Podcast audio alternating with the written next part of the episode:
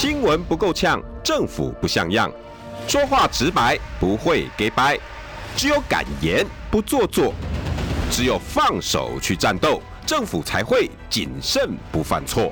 周一到周五晚上六点到七点，罗有志有话直说。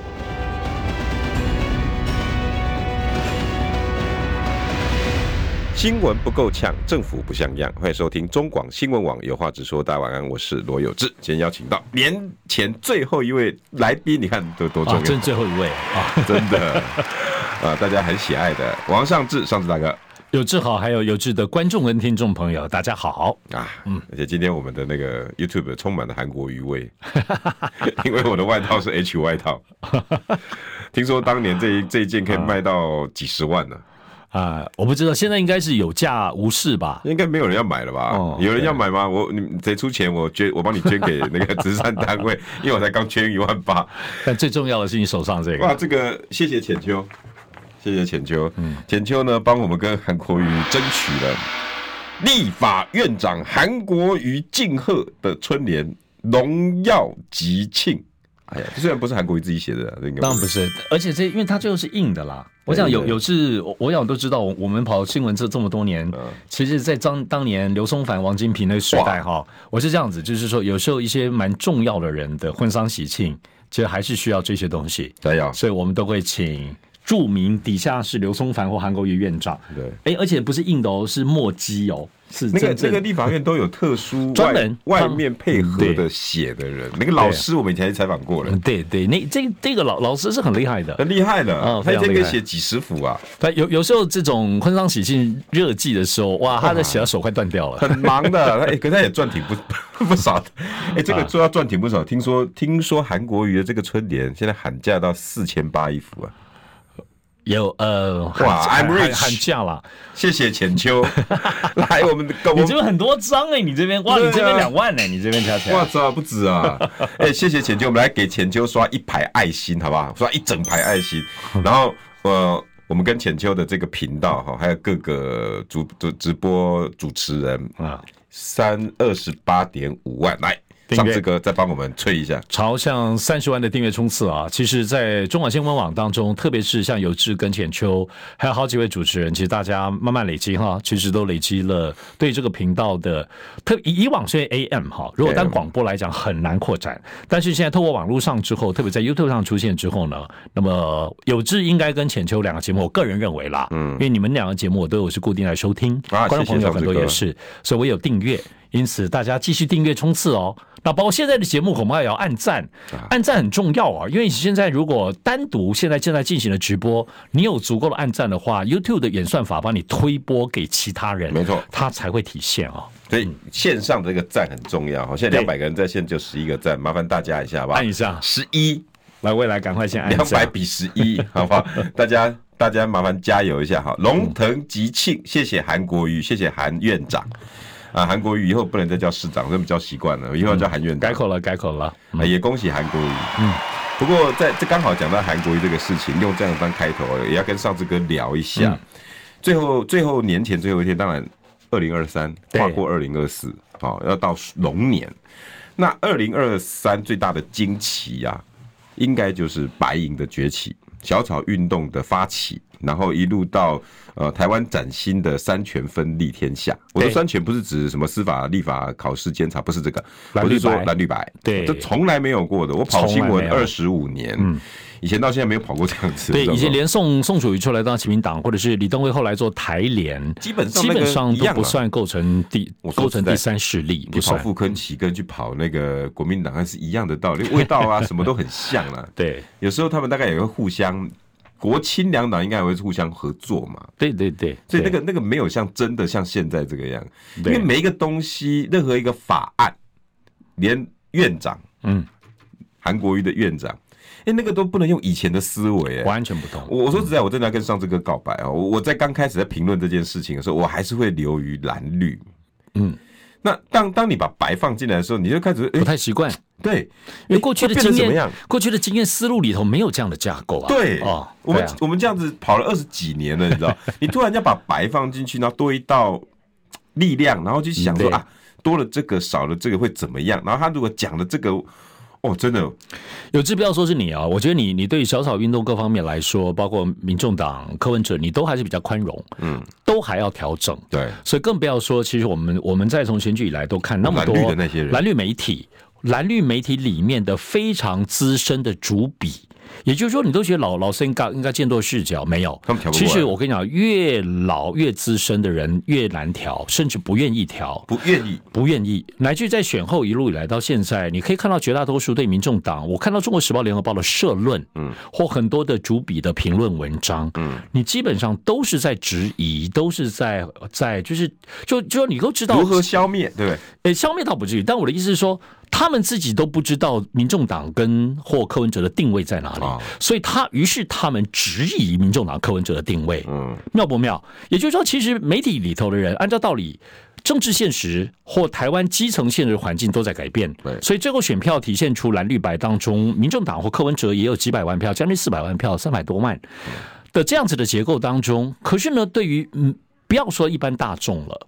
不要说像你这样已经很宽容对民众党的人了，可是这里头也包括刚刚讲蓝绿媒体里头这些资深的人，因为他们可能三年、三十年、四十年、五十年以上的媒体经验里头都没有这个挖沟。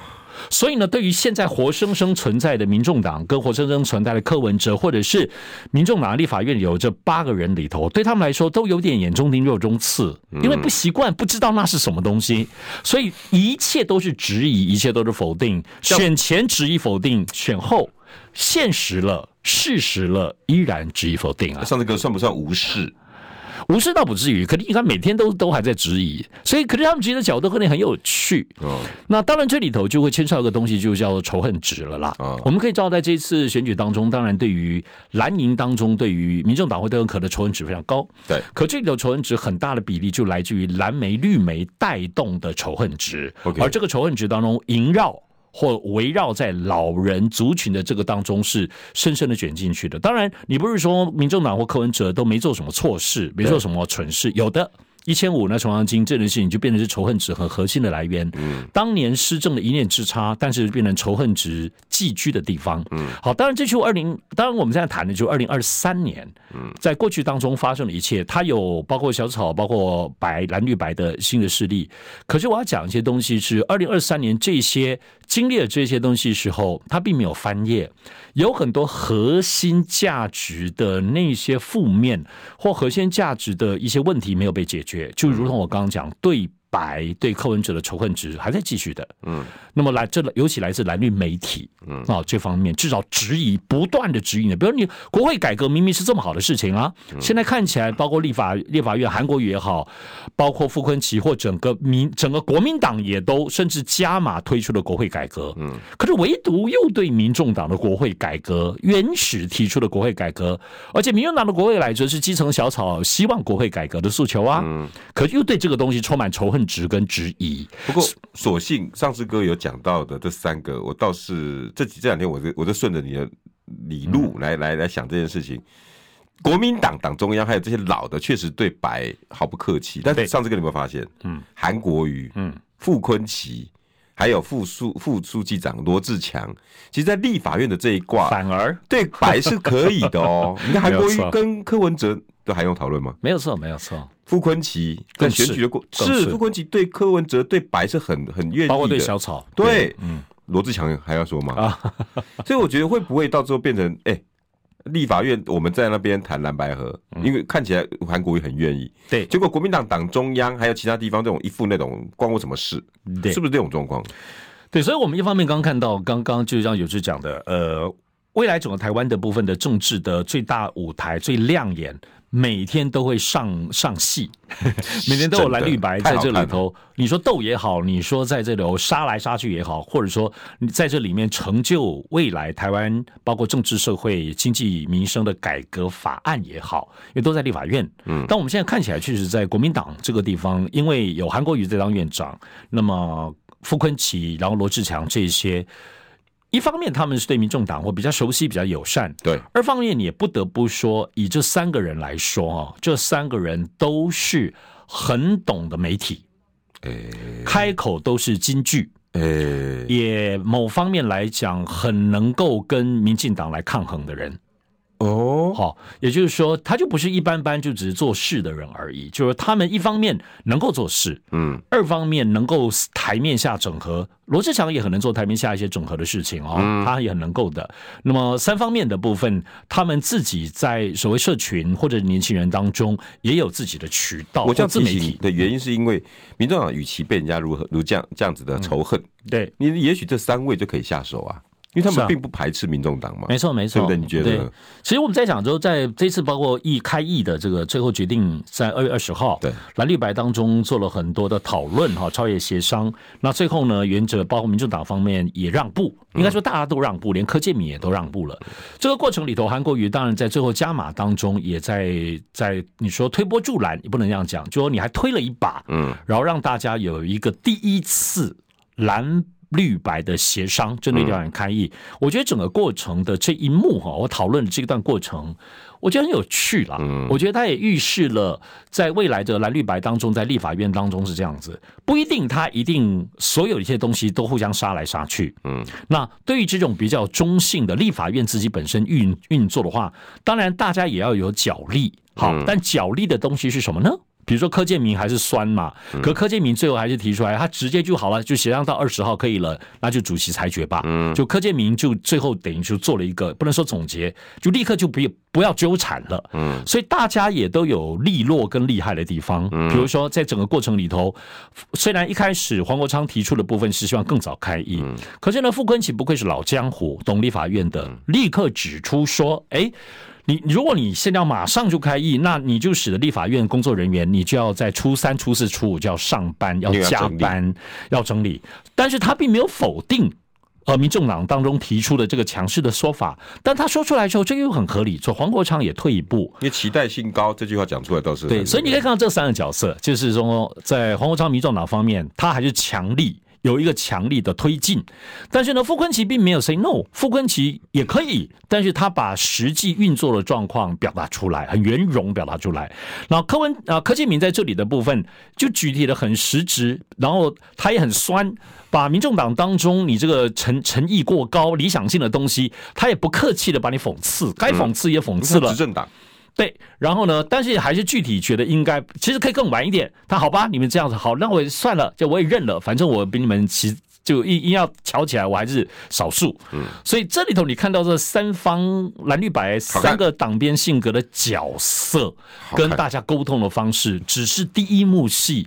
就很清楚看到他们的角色的人设设定，然后最后韩国瑜在做一个总结。对，所以我就觉得现在立法院真的比想象中更有趣。当然有趣归有趣，只要能够真的对未来国会改革，包括我们今天讲国会的扩权这件事情，真的是对于基层民众是好的。对于很多的立法院长期以来桥东桥西的那些政商勾结，有很大的机会可以把它抹除。那当然还有些对民生有帮助的一些法案，无论蓝白或绿。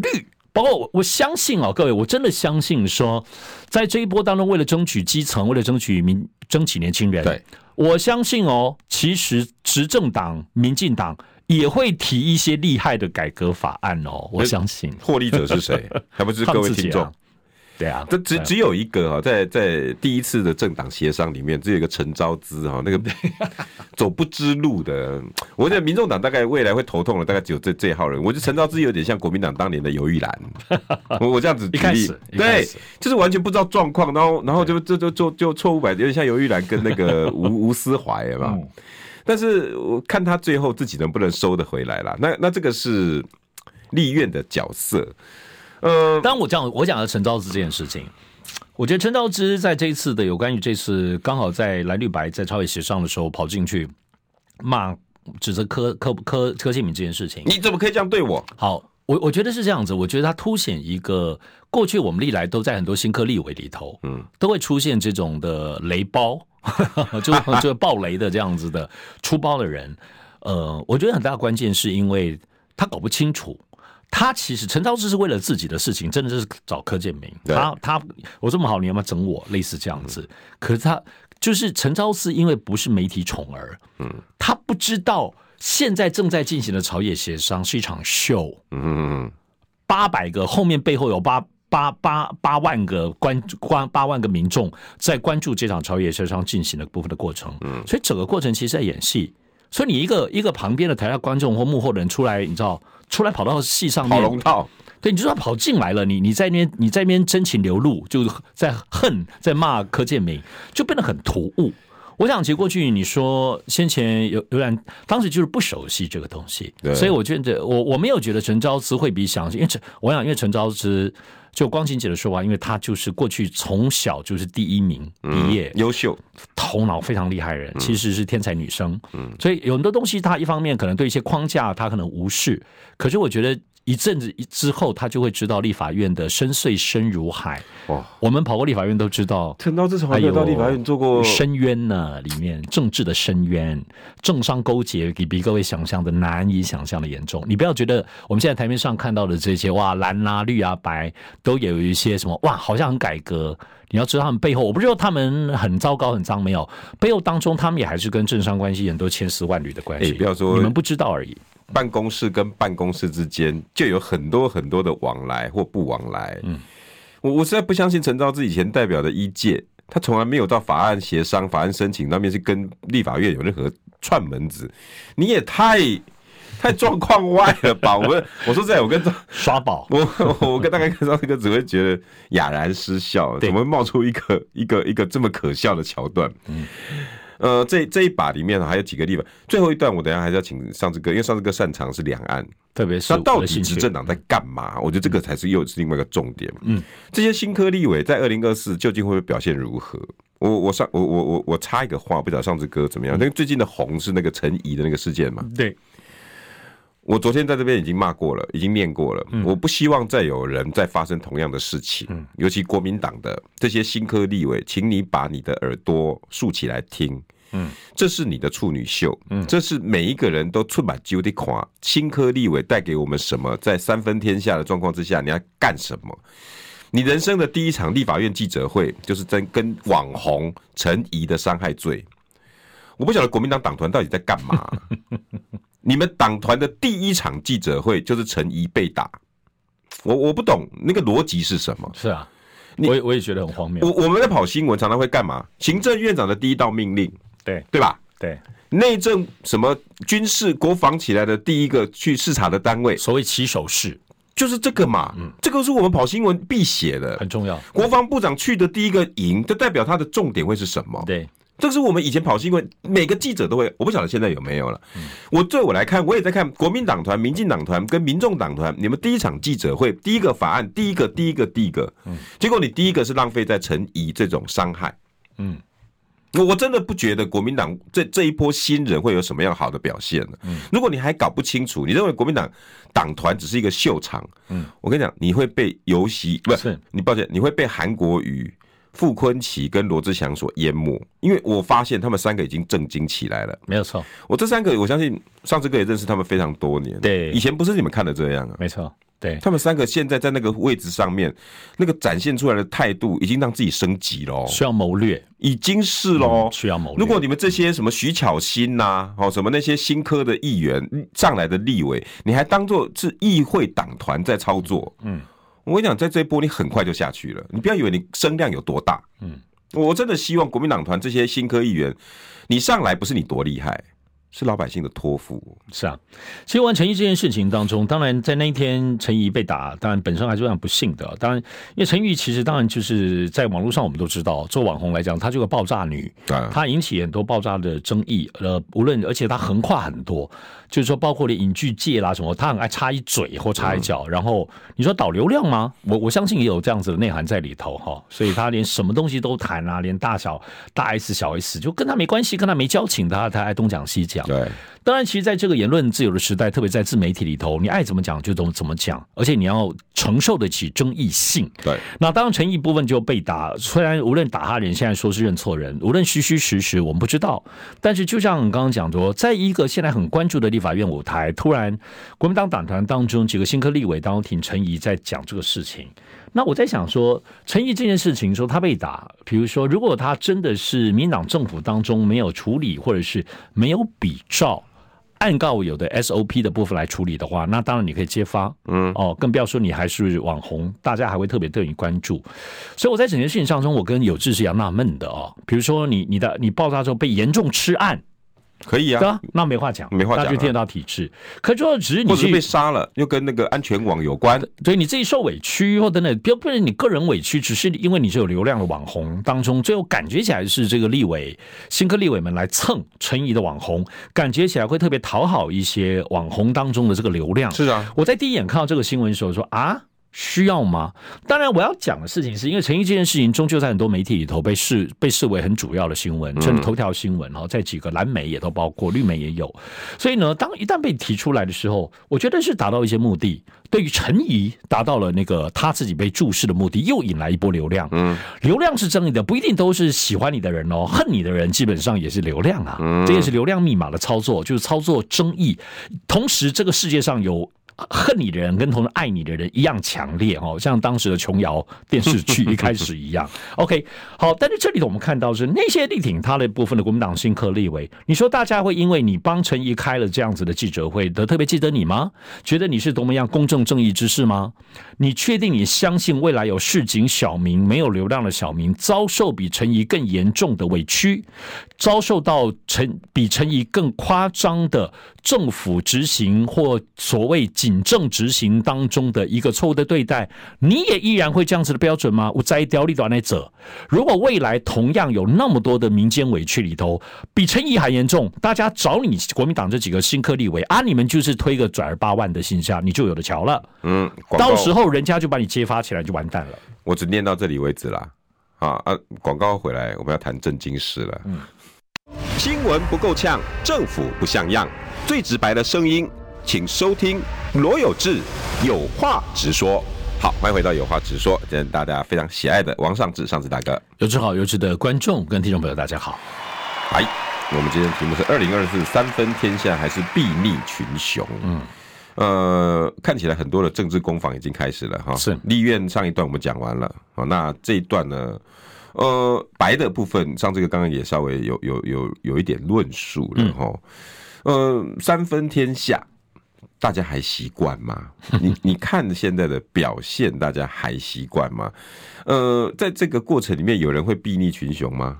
我觉我觉得还在适应诶，我觉得连我自己也跟你一样也在适应。嗯，我觉得是这样子。我虽然过去来讲还是就是说监督或者是比较反对民进党，特别在两岸方面，我的态度是这样。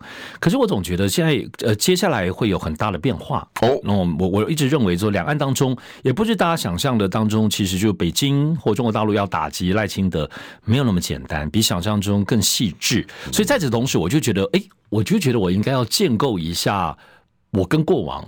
长久以来不同的思路，我我跟你讲，我现在三只手机哈，真的是三只手机是这样子，一只手机其实就是传统，我们看有很多的呃新闻大白话大爆挂，很多蓝媒本身的电视跟报纸节目，可另外一个部分我就去掉这个东西，就非常小草。就是 非常柯文哲，然后可是我另外的手机，我就第一次我一只手机专门在订三明治，就这里头就是你你从他们的角度去看他的东西。我最近养成一个全新的方式，而且我也锁定在接下来的立法院的新科立委，我要特别关注几个我可能原来过去没有交情不熟悉的，比如说国民党，我打算可能目前这代有两个，比如刘许婷跟另外一位，我我想要。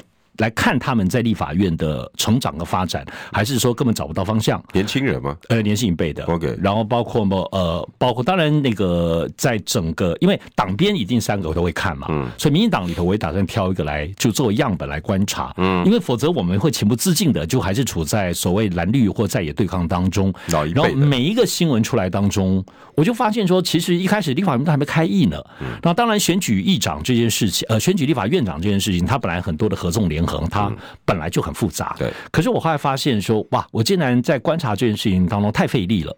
后来我发现我的费力的部分，其实事情没有复杂，嗯。可是我后来发现，就是有志你一开始提的，就我们都是过去蓝绿对抗，很简单，绿的搞不懂的，绿的没兴趣的，绿的负面的就往蓝的放，对，你很好放，两个抽屉放来放去都不会错，对啊。可是现在不对，现在说有的蓝绿白当中，连连蓝跟绿都不是的，你没有办法放在白，因为白好像也没有，还接不太起来，对，所以这里头就变得还要个小框框或一个小篮子来放一些潜在性的观察，嗯，所以我就觉得现在确实要建构一个如果负责任的。的话要建构个对台湾全新的政治观察的思路。那这里头我讲立法院很重要，但是呢，未来包括行政院跟立法院，也就是说行政权跟立法权的对抗这件事情，它也不是我们过去的经验了。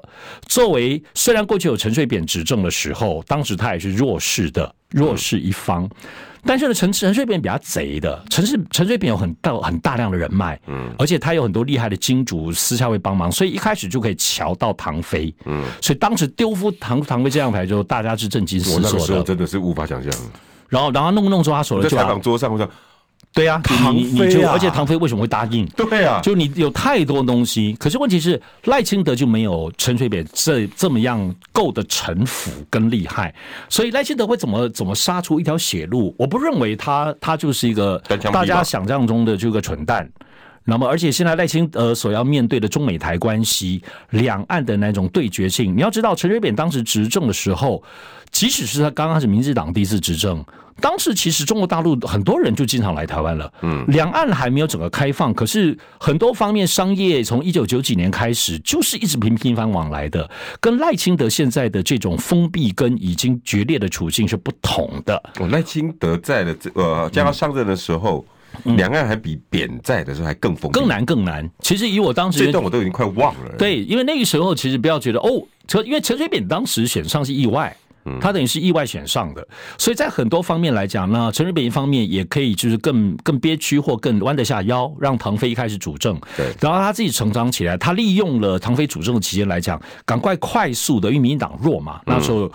当时也是朝小野大，所以他快速的把派系整合起来，四大天王都踩在脚下。嗯，所以等他自己在党也稳定了，那么执政的各方面，你看他身边当时也都是童子军啊，嗯，马永成，然后罗文嘉那些，林德旭，可是靠着这些人的部分，也最后稳了之后，然后收编了整个派系之后，唐飞就可以甩掉了。嗯，所以这里头其实你可以看到一个有谋略者当时的半年内的合纵连横，可这跟赖清德的处境不同，赖清德更艰难。可是呢，我我得要说，可是赖清德我没有肯定他，我要表达是，我们都称呼他是务实的台独主义工作者。可是你把后面去掉的话，赖清德也会有某种程度的面对现实的状态。现实第一，所以呢，他现在不是强势总统。所以我其实坦白说，从一月十三号当中，我对关注赖清德的私下的动态是很高度的兴趣，因为要知道一月十三号到现在，其实三个多礼拜，虽然觉得过年，可是呢，在台美之间。中美台关系之间都是波澜壮阔的。王毅跟布林肯他们见面噼里啪啦谈这个东西，然后两个谈这么久哎，非而且没有结论，然后而且各说各话，四个小时啊，不是，先前有到十二个小时，我到十二个小时哦，很惊人的。然后呢，当然军事的部分，解放军一直军机一直飞来，又变成常态，所以这样子的波澜壮阔。而赖清德跟不一样，赖清德这一次是少数没有政党轮替的第一次，没有政党轮替，所以呢，他一方面五二零要交接的，可他现在就是副总统啊，所以也就是说，他现在本来就持续在执政了，他因此他在五二零之前有哪些东西可以拜托求小英帮他解决处理很多的问题？为什么要做这个事？因为这牵涉到大家应该想象哦，你你都以为想幻想说赖清德现在整天就在思考行政院长、立法院定了，那他行政院长跟内阁要选谁，然后整天在想要怎么样才能够说服在野党行政立法院才能够人事。各位，如果你们在想象赖清德就这样，你你们你就肯定你们太浅了。因为赖清德在现在一方面是副总统还在持续的进行，而且二方面因为他终究对于台美关系。中美台关系，赖清德可不是蔡英文。嗯，当总统之前，蔡英文已经是二二三二十几年的老经历、老资格。陆委会副主委，包括还有在李登辉身边，所以他也很了，相对了解台湾跟美国之间很细腻微妙的关系的脉络。所有的这一切哦，然后而且很多东西也是他，他当时也是起草者之一。那。虽然没有错，肖美琴在他旁边，可是肖美琴熟悉的就是台美，美国，肖美琴不懂两岸。那所以这种种当中的当中，就使得我相信，其实从一月十三号选完开始，一直到现在，赖清德很忙的部分，其实就忙的包括国安、台美、中美台那么多，这三个礼拜好多好多的事情，他要在这个事情当中一起去参与讨论，一起思考学习，而且要去思考未来他要提出什么样的行政院长跟阁揆。而且，呃，阁揆以及很多的阁员，因为不要忘了外交、国防、两岸，这就是总统的职权。对啊，他必须要在这基础上，哪些东西可以拜托小英当中，可以先去芜存菁，帮他弄弄东弄弄西弄一下，他可以顺利接手。忙死了。所以看来，如果以上之歌的描述，赖清德现在缺的应该是在两岸部分可以补他的人或议题，或者是命题。其实还有还有包括美国，美国关系也是。美国关系的看来，萧美琴应该可以帮他补足一些些。但是因为赖清德自己做总统哈，美国对他的疑虑这件事情一直要解决。嗯，对。广告回来，我们继续来讲两岸跟三，呃，中美台新闻不够呛，政府不像样，最直白的声音，请收听罗有志有话直说。好，欢迎回到有话直说，邀请到的是大家非常喜爱的王尚志，尚志大哥。有志好，还有有志的观众、听众朋友，大家晚上好。刚刚在广告期间，一个留言引起我跟上志哥的兴趣的，尤其我了哈。媒体常常报道网络人物都不在乎空污、交通、长照、社宅。我想请问现在开车的朋友，还有你现在的旁边的小宝贝，我想你看一下，你看他手上的 iPad，他在看什么频道？他有所谓的交通吗？空污、长照？社宅，他一整天十二个小时 YouTube，你有看过他会搜寻这些议题吗？不会，其实不会。你你的宝贝们一定不会看这些议题。我我也想要请问你，你放下方向盘，回到家里面，把车子停好，小朋友叫他去洗澡，准备吃饭。你在闲的时候，你会打开什么来看？空屋、交通、长照、社宅。我相信你也不会，这很正常啦。其实我其实从这次选举以来就知道，你看为什么在今年总统大选，应该可能是历年来总统大选当中真正的论及政见，在政见当中的很多的探讨思考，连媒体，连所谓传统媒体、主流媒体，政见都一晃而逝，一晃而逝，就是新闻稿报道完，我很努力的在这边每集讲，每集讲就没有流量。各位，你很好玩啊！你看今年，呃，今年蓝绿白的总统大选，你都没有看到。一字排开的专家在背后，然后大家提出非常厉害完整的国政。白皮书，然后每一个章节每一个章节，韩国瑜选举有哦，对，哎，连黄世修都是他今年政策的，今年第一次没有。其实也就是说，大家随着自媒体、流媒体，还有其实传统媒体里头是这样子啦，议题很重要。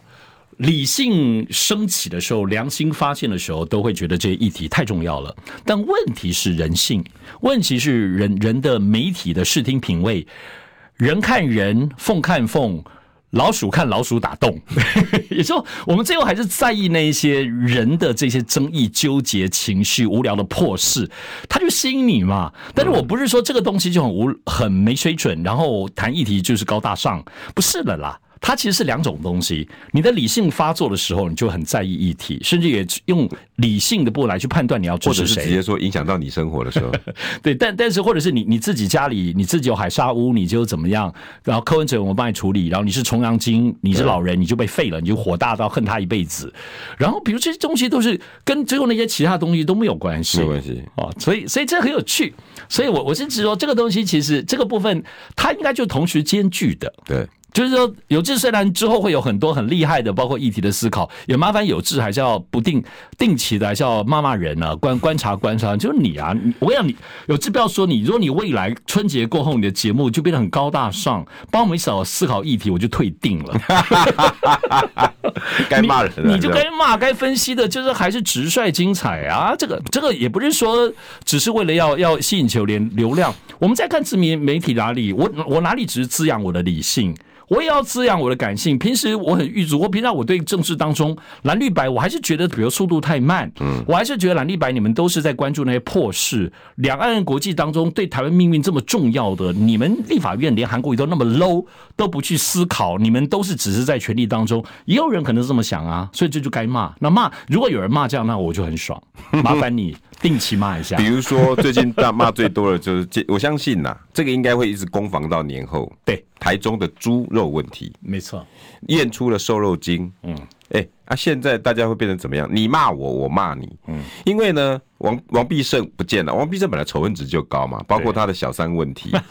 然后呢，丢了东西呢，写五点声明，说台中市政府怎么样呢、啊？你没有站在业者的立场啊！哦，你要公布之前，你还有十几天的时间，为什么不跟我们食药署来做商量啦？什么什么？然后呢，拍拍屁股走了。哎，有种你们去验，结果验出来之后，连食药署吴秀梅都说：“哎，有哎、欸，嗯，对，惨啦，这下糗了吧？糗了吧？”王必胜是个球包，球。哎，那再来呢？基隆也是一个议题。对，微风的跟 Net 的那个、那个、那个商场的问题。对，前朝遗下遗留下来签的约，现在呢？谢国良，那谢国良怎么接球？没错。在在的全部都有蓝绿白的角色在里面。我请问一下，你你该怎么扮演？呃，比如说卢秀燕，白要不要帮他讲话？嗯，你要不要帮他讲话？对，你要就事实帮他讲话。就现在民众党说王必胜下台，嗯，那我想请问，你觉得民进党是吃素的吗？嗯，他在年后不会有反击吗？嗯，所以我其实也不断的提醒秀燕那边，我说你以为今天你已经赢了上半场了，嗯，下半场你还是一定赢吗？因为未来的政治攻防一定非常精彩的，也就是说，这特别是这次在台中，哇，台中真的是这一次立委选举选的这么漂亮，嗯，那么其实包括其实，在总统大选或蓝绿白呃蓝白蓝白合作变成一个难以想象的示范区，卢秀燕完全在当当所有呃。侯康配的时候，也在大家在抢票抢得死去活来，也讲出一些重话，连韩国瑜都讲出对，比如说对小草或对基层白银的智者说他们空气票什么鬼的这些的时候，卢秀妍一句恶言都没有。没有。所以我要讲的部分就是说，卢秀燕太厉害了，在这次当中做的太漂亮了，然后马上从六比二变成二比六，整个就转过来。但是当卢秀燕声望高，在一月十三号选完之后。一月十四号开始，卢秀燕就变成过去并不是民进党的主要敌人，瞬间就是了。瞬间是啊，所以在这次我们看到，在所谓这瘦肉精的这个事件当中，其实从卢秀燕或台中市政府的风格，他们一向，她作为妈妈市长。在食安这件事情上当中，第一个包括在自治的自治的各县市的六都的自治权限当中，它本来就可以自己来发布，本来就可以啊，它本来就是该进行，要维护市民大众的部分的安全。这就是食安局的权限呢。过去卢秀燕也经常做这样的事儿啊。对吧？所以呢，所以他不管你台电，你对于中电当中的这些污染等等的，他也就这样帮把你立刻把把把你罚款。卢秀燕有没有政治敏感？他当然知道这个会，你民进党会跳脚啊。没错，但是我们就看到在这一次，你说真的是对事不对人吗？嗯、对于瘦肉精的这些事情，没有。我想跟有志，我们刚刚私下在聊也是，这里头你可以看到至少一半以上的背后的动机，虽然没有说出针对卢秀燕这五个字，嗯，可是呢。政治的潜台词跟政治力量的角力，就是针对卢秀燕。上次哥，嗯，你觉得民进党可以让卢秀燕在一月十三号二比六翻转 六比二，然后再拿下第二城是瘦肉精，然后一路打向京城？啊、你觉得民进党是这种党吗？不可能啊！而且接下来虽然对国民党的应该说卢秀燕连赢两局嘞，我我们讲个人家会觉得，我现在接下来讲这句话，人家觉得哎、欸、你好无聊哦。可是 it's a real thing，它是个事实。也就是说现在。一月十三号结束之后，接下来挑战赖清德连任四年后连任的潜在人选，其实就是卢秀燕是其中之一。是啊，所以已经在那里了。你现在有任何机会能够打卢秀燕的，你怎么不打呢？乃至于比如说，OK，你现在瘦肉精当中，你台中市验出来，他打你打你打你，一旦恰好你台中市政府有包或者有程序上的瑕疵，就一路打下去了，就打到你卢秀燕的 credit 了。但是打打打打打下去之后，哎，没事儿。王必胜受伤，嗯，赖清德没事儿啊，所以这个部分其实很多的正方攻击是一本万利的，就是我打你这个东西，你只要整个市政府团队出包。账全记到你卢秀燕的头上，你就到四年后、两年后还是被拿出来，你就是还是有些 credit 会被拿出来啊，就是你什么治军不严谨，你怎么怎么？可是呢，在这所有现在对卢秀燕台中市政府的攻击当中，赖清德现在就是完全跳卡两翠秋啊，嗯，完全跟赖清德没有影响。所以其实，在美国，美国，我觉得在这次一月十号选举之后，民进党已经虽然。赖清德赢了，可是民进党是大败的。在这个大败当中，所有过去我们所熟悉，在常年，比如说一九九几年、二零零几年，民进党当时所有一些谋略的，就此刻现在做的事情，就是直指两年后县市长大选，直指四年后总统连任。民进党是有这个视野的，至少过去我认识的邱义仁、吴乃仁，他们都有这个能力跟视野。我还跟你讲话都是两年后，他们完全就现在发生的事情，其实这有点像。我跟你讲啊，这个东西一点都不难。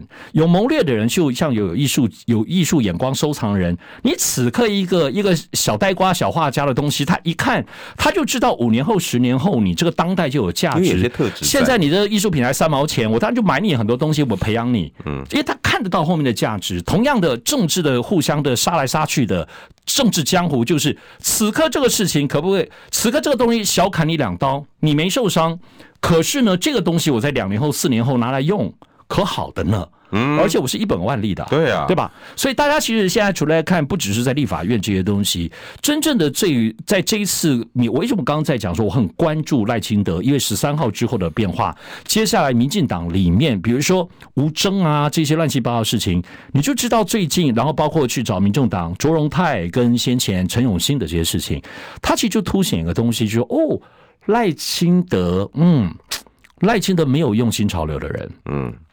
赖清德想要进行这些秘密的跟白银的这些对话，他跟柯文哲，比如陈永新，也就是说，他在陈永新和卓荣泰是多么边缘的人，在民进党的权力机构，可是他在用一些，无论是这些边缘人跟他举手说：“哎呦，我来靠近你，主动请缨上阵”，或者是赖清德当中他核心的人委托，我要也是说，我觉得赖清德正在建他的真实的赖系核心人马，应当跟当时蔡英文刚选上。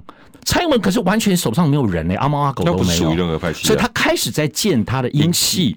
所以当时黄成国啊，当时所有这些洪耀福那些都在陈明文，其实都是边缘的，在民党边缘。可是呢，他们就往蔡英文靠近，可蔡英文也没有真正的接收他们。蔡英文就是 OK，那你们就用用用用之后，大家就靠的比较靠近，慢慢的建立信任。所以我的意思，一月十三号之后，一月十四号开始，赖清德就不是在派系中，他在。重建他的人马，可以最近这些事情看得出来。同样的，民进党现在虽然赖清德没有那么空，在拿着就他没有在管党，这个这个党现在随便乱打，去告黄阳明啊，什么乱七八糟这些无聊破事，这个不重要。可赖清德现在在自己做他的，我刚刚讲，他可能在中美台或两岸关系，他现在很认真的在上课，很认真的在弄清楚，甚至简单讲，他已经提前在交接。他在提前交接了的时候，因为这个交接会涉及到他未来选的行政院长跟很多的阁阁员，是不是能够帮他支撑他所不会的东西，而不只是立法院蓝白要不要通过这么 low 的层次而已。所以在这样子的过程里头，我们看到的是不同的民进党，包括出手。打卢秀燕，打台中市政府，都是前面随便拍个马前卒去打，打一打而已，一本万利。所以我建议跟大家来分享是，不要只是看到现在立法院蓝绿白这个东西，大家在观察整个台湾的政治变化的格局里头，就如同我跟有志一样，我们已经那么资深了，可是我们在重建一个很新的架构，才能够看得清楚啊。他们是你们是幸运的，因为重新来这个痛苦的。来，我简单念一下，先念一下董内好了哈，嗯、呃。我陈可爱会我会看，他就刚刚说的那四个啊，好，那我就做给你看。张娜娜连填抖一个，有志哥上志哥新年快乐，好运龙来，健康平安啊！谢谢娜娜，来这个也同时送给我们魏跟我们的加持哈啊！我我真的觉得上次哥哈，对于整个政局观察是敏锐，而且层次感十足。那所以上次哥，你认为说赖清德现在做的功课，他不管八部二会，其中尤其国防外交两岸应该。里面都有美跟中的影子，当然对，不是说我今天要叫谁当外交部长就当外交部长，嗯，一定没错，两边都会互相去协调。是，呃，你可以说他受制于人吗？再来就是，你觉得吴钊燮已经几年啦？七年啦，对，七年了，嗯，他还会吗？因为很显然，吴钊燮一定是美国属意人选。这个我我想大家应该不没有太多的质疑，嗯，加上因为他父亲的角色，可是赖清德在选前就已经被依赖了。对，你刚刚在第一段的结束就依赖一直都还在存在，最近美国也还移台，所以其实为什么赖依赖就是因为台独的角色吧？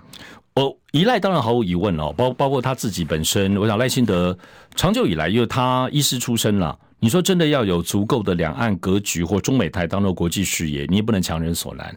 他们虽然都是聪明鬼，那么很会念医学院的，不得不说，你看那么多都是有有能力，特别是民进党方面由医从政哈，这个是真的是厉害。但是呢，有很多东西真的是 sense。还有一些政治性格的东西，所以我非得要讲啊，就如同我们现在也在看韩国瑜的这个政治性格，当立法院长之后会不会有些变化？嗯哼，然后或者一些老毛病会不会改？对，因为现在黑韩的也是还是很强烈。你人家你你你可能就立法院长，可是那些黑韩就守着你有没有认真准时去立法院上班？其实好事。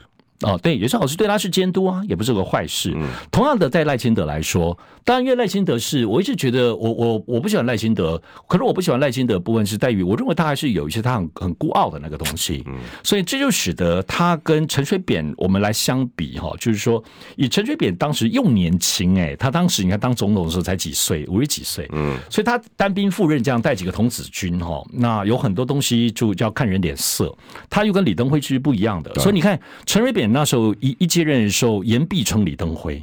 对，就一副要建构，好像就仿如就是父子感的营民间营造，因为他的政治实力不够。嗯，可赖清德现在其实唯一能靠的，坦白说就只有蔡英文。嗯，可是呢，我我不觉得蔡英蔡英文可能会小帮他一下下，可是他没有必要帮他铺陈。嗯，但是呢，我们刚刚提到的，无论在立法院当中蓝绿来搏斗，虽然也对于赖清德的执政很重要。那么另外一方面，刚刚讲台美中美台关系的这个政府的施政，这个部分你蓝白的部分连理都不理你。因为随便你怎么弄，你只要弄得不好，我骂你就好了。对啊，在野党没有义务要帮你提出来你的中美台关系要怎么做，然后这个不用，在野党也不必要负责，你只要做得烂，我 K 你就好了。可是呢，这些全部都是赖清德的责任，而赖清德不擅长于此。哇！可是这里头还有一个更重要的东西，就是说，你觉得美国只是在于你，请从今年二零二四年到四年内，你推出什么台美政策或中美台政策，北京台北的关系吗？不是。美国或北京还在意你的，其实就是你的政治性格。哦，你是不是 trouble maker？你要怎么去验证你过去让美国怀疑你的东西？你你解释两句，人家就给你吗？所以这个部分你要透过吴钊燮，你要透过很多的方式。十六年没出现的名字，也不是你一直买美国军购，你一直不问美国叫你做什么你就做什么，美国就会信任你，因为你的政治性格是什么？所以我的意思，我举个例子，所以有没有可能？我举例，有没有可能对于台独党纲？这个思想性的东西，好，我不是说赖清德作为党主席会把民进党台独台独党纲去掉，那他有，我认为不可能，我不可能。可是呢，他是不是某方面他会想办法自己在台独党纲之上？好，我们现在对于赖清德的形象跟概念是，他就台独金孙、台独龟孙，随便。也就是说，有一个台独意识，他是一个执行者，他背着。台独这件事情要努力往前走，可是某方面，当你是这样之后，可是这就是美国怀疑你的原因呢、啊？嗯，怕你随时会出包啊。所以某方面来讲，如果他要赢得慢慢在未来四年内赢得美国的一些信任或美国当中一些支持，不要动不动狠话，而且后面还有川普选上，你这很麻烦的时候，赖清德要不要在未来很短的时间之内建构一个？赖清德已经在台独上面了，他不再是承重龟孙子了。那这个东西要怎么诉说、怎么体现？是你五二零就任当中说的东西吗？还是在此之前你就得要说清楚、讲明白？那你怎么讲明白？是不是说透过蔡英文在卸任之前，比如两岸的观光交流、两岸学生部分受教育，你有很多的愿意开放的东西，体现这样的东西，让蔡英文帮忙买先买单。